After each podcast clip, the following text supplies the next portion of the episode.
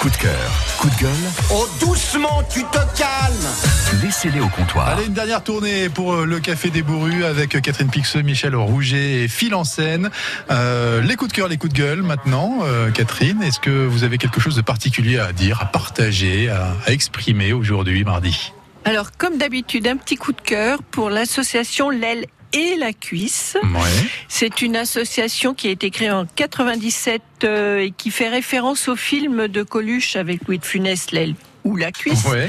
Et c'est une association qui, comme la nôtre, euh, vient en aide à des personnes en difficulté et qui ont fait un spectacle vendredi soir, les musiciens ont du cœur, avec euh, différents groupes, dont un groupe de rock approximatif.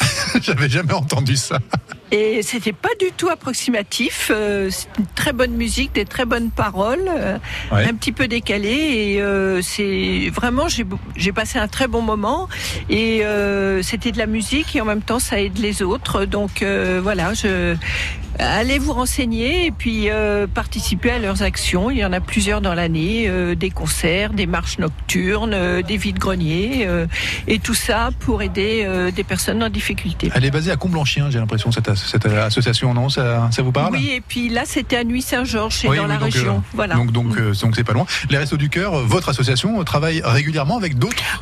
Structures Bien sûr, et les alors euh, je- qui me soit permis de les remercier à nouveau parce qu'il y a quelque temps euh, de sinistres individus nous ont piqué les serres, euh, les, les, les, les arceaux de nos serres dans notre jardin et l'association L'aile et la cuisse nous a fait un généreux chèque pour euh, nous aider à racheter des arceaux. Donc c'est l'entraide voilà. aussi, même entre les associations, Voilà, parce que de toute façon, il y a un but commun. Donc, on a un but commun. Voilà. Très bien, ok, donc bravo à l'aile et la cuisse et bravo pour leur, euh, leur, euh, leur travail au quotidien et euh, si on peut leur filer un coup de main, bah voilà. On a toutes les infos sur Internet. Quelque chose d'autre à rajouter, euh, Catherine? Absolument pas. Je laisse la place à mes Ah. euh, coéquipiers. Bon, eh ben vous avez la pression alors, Michel. Et clairement. Parce que là, elle vous a laissé la place parce qu'elle avait plein de choses à dire. Bah, Catherine, c'est- je la merci connais, hein. Catherine, c'est très très gentil, merci beaucoup, j'apprécie.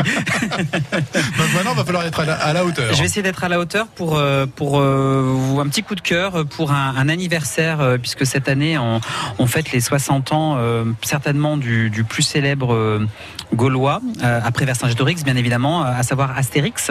Euh, la, la bande dessinée fête ses 60 ans euh, cette année. Je voulais juste vous parler d'un hors-série des de la BD qui est sorti euh, là il y a le, mois dernier je crois euh, sur la naissance d'un mythe et euh, qui euh, ben, rebalaye euh, voilà toute euh, l'historique, euh, comment euh, finalement Goscinny et Uderzo ont, eu cette idée d'inventer ce, bonhomme, son village et, euh, tout cet imaginaire euh, qui en dit long, euh, beaucoup plus long sur les années euh, 60 euh, de la France que, sur les années euh, euh, gauloises.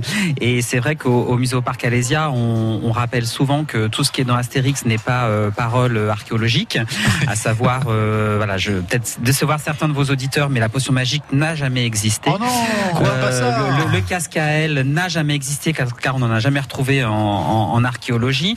Que on ne mangeait pas le sanglier toute la journée parce que c'était un animal sacré et qu'on mangeait des cochons d'élevage chez les Gaulois. Donc bref, voilà, il y a un certain nombre de choses, mais il n'empêche que euh, Astérix est une bande dessinée juste incroyablement drôle et qu'il faut lire Astérix, mais il faut juste voilà savoir euh, euh, euh, avec parcimonie sur les euh, ne pas prendre pour argent comptant euh, voilà la représentation des Gaulois dans cette BD est fantastique. Donc sort série voilà, c'est pour les fans euh, et même pour les non fans, c'est une belle manière de replonger et d'avoir surtout envie de relire euh, les je sais plus combien euh, euh, BD 37. d'aventure, 37 albums d'aventure voilà. Donc c'était mon petit coup de cœur euh, Astérix. Et ça coûte combien de sesterces Ça coûte 14,90 sesterces.